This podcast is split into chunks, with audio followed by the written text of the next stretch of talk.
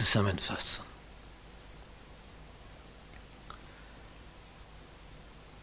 Immer wieder kam es in der Geschichte vor, ein Volk kommt in die Höhe und ein anderes hinunter.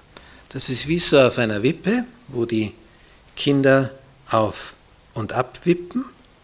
Einer ist oben und der andere ist unten. Und wenn der untere hinaufkommt, dann geht der andere hinunter. Es ist immer nur eine Seite oben. Und um die untere Seite hinaufzubringen, geht die andere hinunter. Und was jetzt das Besondere ist an dieser Geschichte Israels, das geht also jetzt in die Richtung, die Babylonier sind oben und die Israeliten unten. 70-jährige Gefangenschaft. Aber dann kommen die Perser in die Höhe und die Babylonier sind unten. Und diese Perser, die jetzt in der Höhe sind, erlauben den Israeliten die Rückkehr. Und wir sehen jetzt die umliegenden Völker um Israel herum, die sich also hämisch gefreut haben, dass die jetzt einmal eins drüber gekriegt haben, wie die Israeliten wieder auftauchen, den Tempel aufbauen, die Mauern aufbauen. Und die sind einfach verblüfft, die umliegenden Völker.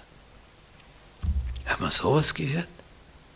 Die durften zurückkehren.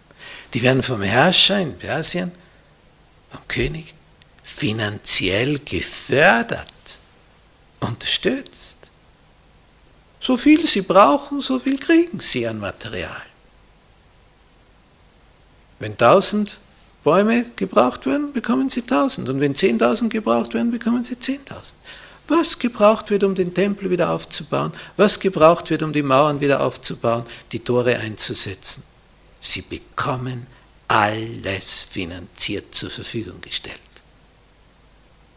Vom Herrscher vom persischen König.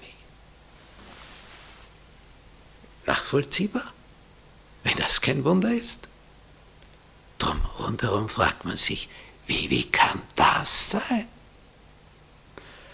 So wie Gott den Schutz abziehen kann, natürlich jederzeit. Wenn sein Volk sich nicht mehr an seine Weisungen hält, warum soll er sie weiter schützen? Die tun ja sowieso, was sie wollen.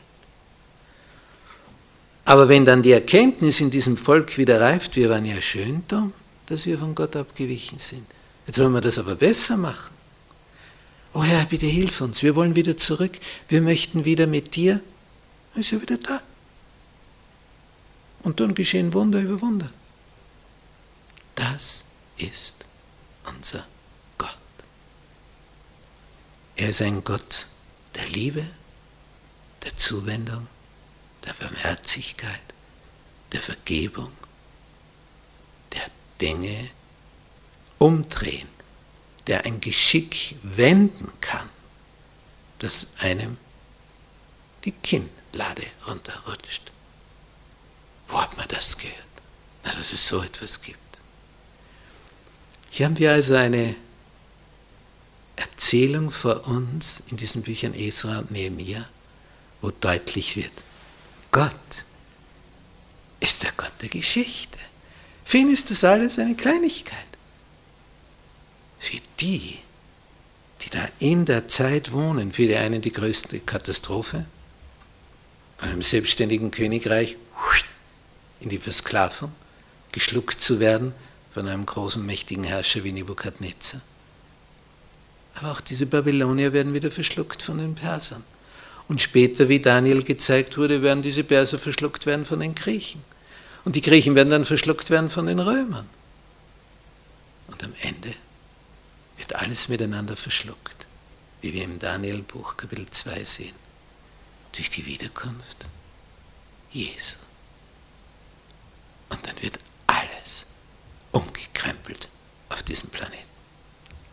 Alles von Grund auf siehe, ich mache einen neuen Himmel und eine neue Erde, sagt der Herr, in denen Gerechtigkeit wohnt. Danach sehnen wir uns. Ja, komm, Herr Jesus.